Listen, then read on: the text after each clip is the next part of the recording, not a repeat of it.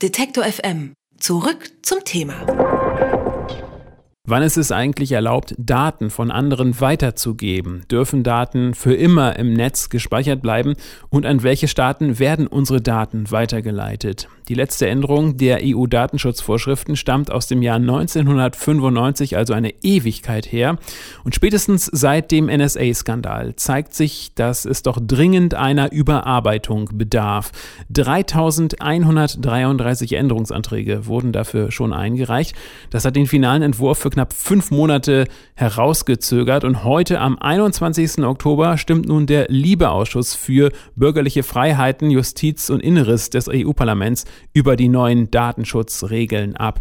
Es ist nur die erste Hürde, die das Gesetzespaket überwinden muss, bevor es in Kraft treten kann. Und über die mögliche Stärkung des Datenschutzes in Europa kann ich mit Kilian Freudzuber von der Internetplattform netzpolitik.org sprechen. Einen schönen guten Tag. Hallo. Welche Schwerpunkte stehen denn bei dieser Datenschutzreform im Vordergrund? Also das Allerwichtigste an der Datenschutzreform ist erstmal, dass es äh, nach dieser Reform im Prinzip ein Gesetz für alle Menschen in Europa geben wird. Im Moment haben wir die Richtlinie von 1995. Äh, das ist eben nur eine Richtlinie, keine Verordnung. Das heißt, sie musste nochmal in nationales äh, Recht übersetzt werden.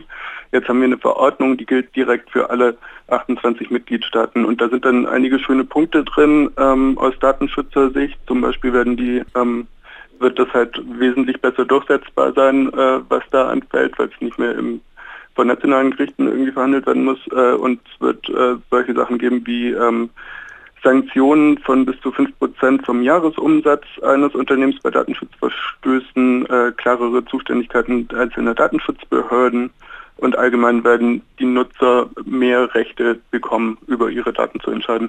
Nutzer bekommen mehr Rechte, was die eigenen Daten angeht. Wie weit haben denn der NSA-Skandal und auch der Fall Edward Snowden die Überarbeitung dieser Gesetzesreform beeinflusst? Der allergrößte äh, Einfluss, den konnte man sehen bei dem sogenannten Artikel 42.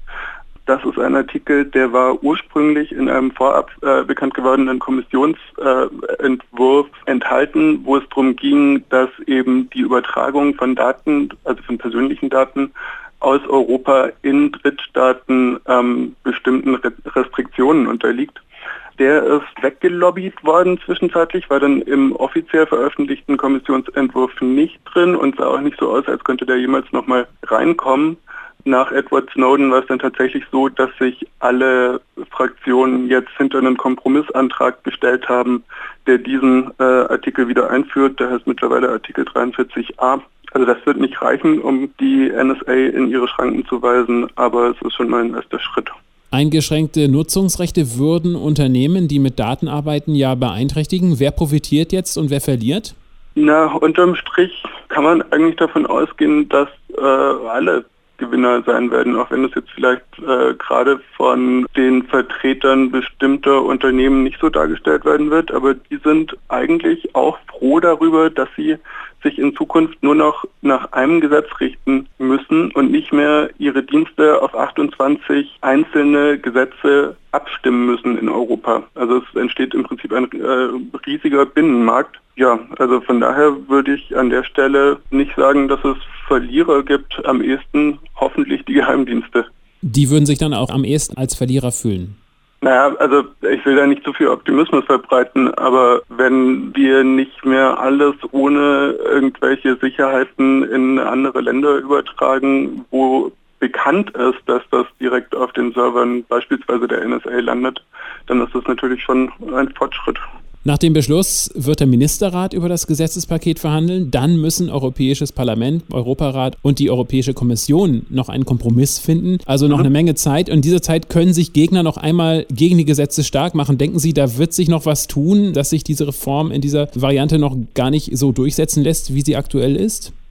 Ehrlich gesagt lässt sich das unheimlich schwer einschätzen. Also beim Europaparlament hat man ja den großen Vorteil, dass sehr viel von dem, was da äh, passiert, relativ transparent ist. Also gerade weil man sich eben jede Sitzung im Internet auch anschauen kann, viele Dokumente veröffentlicht werden. Wir hatten alle über 3000 Änderungsanträge zur Datenschutzverordnung standen im Internet und man konnte genau nachvollziehen, wer da was eingebracht hat. Das ist ja bei den Nationalstaaten bzw. beim Rat leider nicht so. Und ja, da kommt es dann einfach drauf an. Wir in Deutschland können da relativ gespannt sein, ob im Nachhinein vielleicht irgendwie bekannt wird, ob die Bundesregierung ihre Versprechungen nach Edward Snowden wahrgemacht hat, sich für besseren Datenschutz jetzt endlich mal einzusetzen. Die galten vor Edward Snowden ja eher als Bremse, aber eine wirkliche seriöse Einschätzung kann ich da ehrlich gesagt nicht treffen. Fehlt etwas Ihrer Meinung nach in dem Entwurf? Ja, also der Entwurf hat auf jeden Fall Schwachstellen. Profiling beispielsweise Maßnahmen äh, werden nicht wirks wirklich wirksam eingeschränkt, so wie das im Moment aussieht. Und was man aber auch nicht vergessen darf, ist, das ist nicht die einzige Datenschutzbaustelle, die wir haben. Also dass beispielsweise nach wie vor verschiedene Verträge oder Abkommen mit den äh, Vereinigten Staaten in Kraft sind, von denen man weiß, dass sie letztlich gebrochen worden sind das ist einfach nochmal eine andere Baustelle und da müsste Europa insgesamt auch nochmal dran, wenn es gerade um den Transfer von Finanztransaktionsdaten äh, geht oder wenn es um die Fluggastdaten geht oder natürlich auch, wenn es um äh, das sogenannte Safe Harbor Abkommen, was gar kein wirkliches Abkommen ist, geht, was im Moment ja die Rechtsgrundlage für den Datentransfer in die Vereinigten Staaten ist. Dankeschön, das war Kilian Freuzhuber von netzpolitik.org über eine neue Datenschutzreform, die den Datenschutz in Europa stärken soll. Dankeschön für das Gespräch und alles Gute. Danke, ebenso. Tschüss. Alle Beiträge, Reportagen und Interviews können Sie jederzeit nachhören im Netz auf detektor.fm.